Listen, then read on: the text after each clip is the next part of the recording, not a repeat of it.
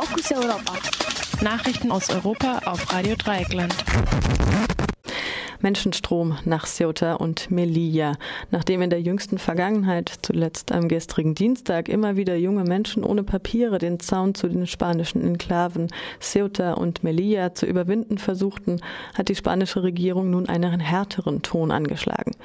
Innenminister Jorge Fernandez Diaz machte die Mafia für den Ansturm auf die Festung Europa verantwortlich.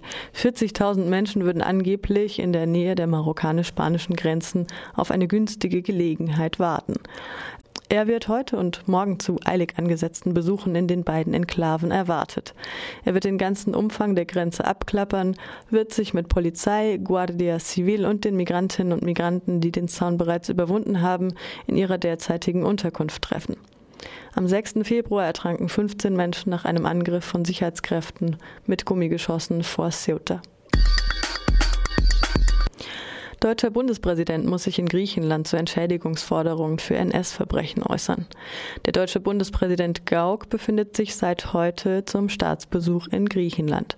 Anlass waren die gehäuften Forderungen nach Entschädigung für die zahlreichen schweren Verbrechen der Nationalsozialisten an der griechischen Zivilbevölkerung.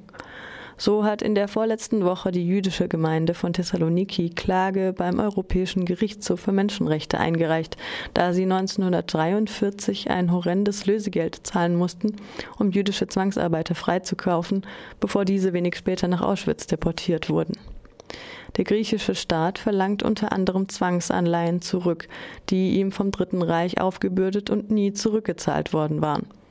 Auch die Angehörigen der Opfer von hunderten Massakern, die deutschen Truppen in verschiedenen griechischen Ortschaften begingen, fordern Entschädigung.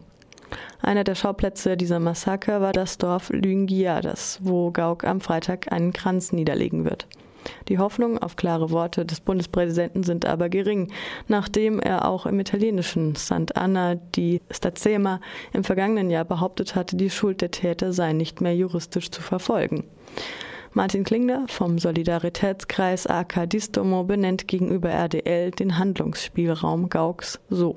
Er könnte natürlich zumindest kleine Zeichen setzen und sagen, hier, ähm, es gibt einfach eine Ungerechtigkeit und ähm, da muss irgendwie eine, eine Lösung herbeigeführt werden. Also äh, sowas in der Richtung wär, wäre schon denkbar, auch von einem äh, Präsidenten der, der Bundesrepublik. Ähm, von, von Herrn Gauck erwarte ich das allerdings nicht, dass das von ihm kommt.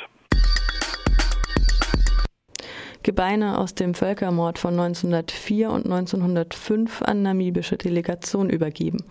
Nach feierlichen Worten und einer Schweigeminute unterzeichneten gestern Nachmittag der Rektor der Universität Freiburg Hans-Jochen Schiever und die Leiterin des Nationalmuseums von Namibia Esther Mumbola Nguasis das Über Abgabedokument für 14 Schädel von Frauen, Männern und Kindern. Die Überreste stammen von Angehörigen der Herero, Nama und anderen Gemeinschaften aus ehemals Deutsch-Südwestafrika und fielen entweder den Schutztruppen des Kaisers im Kolonialkrieg oder dem darauffolgenden Massaker zum Opfer. Die Schädel wurden für wissenschaftliche Zwecke ins Deutsche Reich gebracht. Ein kleines Fernsehteam vom namibischen Fernsehen sowie die Lokalpresse dokumentierte die Zeremonie. Heute reist die Delegation weiter nach Berlin und wird dort weitere 21 Schädel sowie zwei Skelette aus Beständen der Charité in Empfang nehmen. Dies wird als Geste gewertet. Eigentliche Forderung Namibias aber bleibt eine offizielle Entschuldigung und Reparationszahlung. Chief Emanuel Gazeb, stellvertretender Vorsitzender des Rats der traditionellen Oberhäupter. The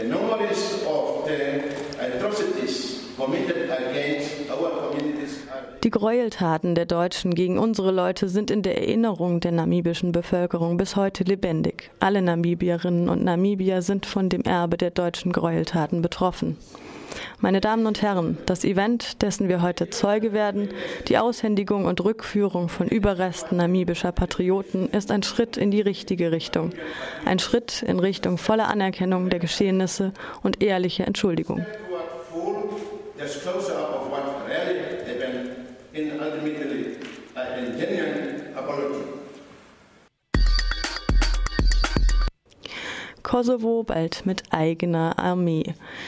Sechs Jahre nach seiner Unabhängigkeit will das Kosovo nun Streitkräfte mit 5000 Soldaten aufbauen.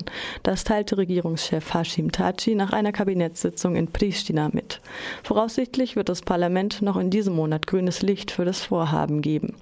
Bisher standen die Sicherheitskräfte KSF unter dem Kommando der NATO geführten internationalen Schutztruppe K4.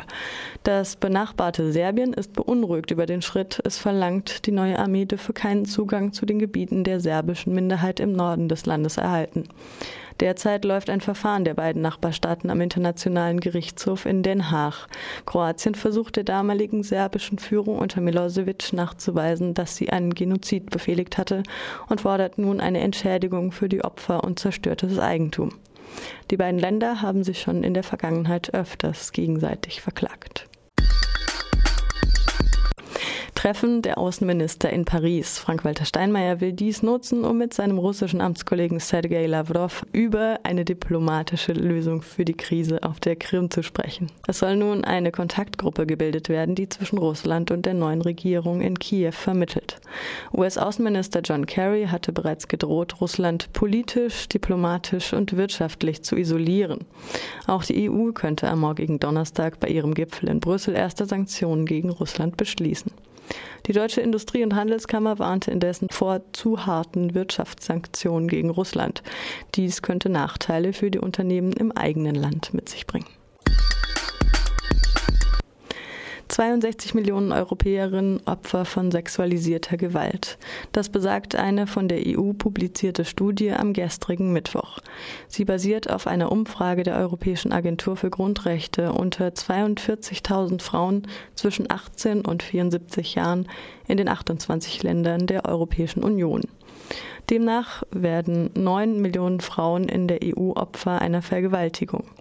In Spanien liegt die Zahl der Frauen, die sexualisierte oder physische Gewalt durch ihren derzeitigen oder vorherigen Partner erfahren, bei 13 Prozent.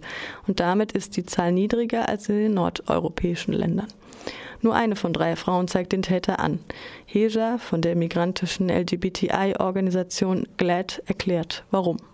Wir haben in unserer Stellungnahme Beispiele angegeben, zum Beispiel die der 15-Jährigen, die sich nicht ausreichend gewehrt hätte bei einer Vergewaltigung und der Täter deswegen nicht verurteilt wurde.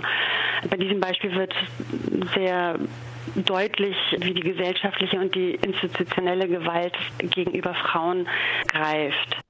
Und das waren die Fokus Europa Nachrichten vom 5. März 2014. Es ist 12.39 Uhr. Ich gebe wieder zurück an Konrad.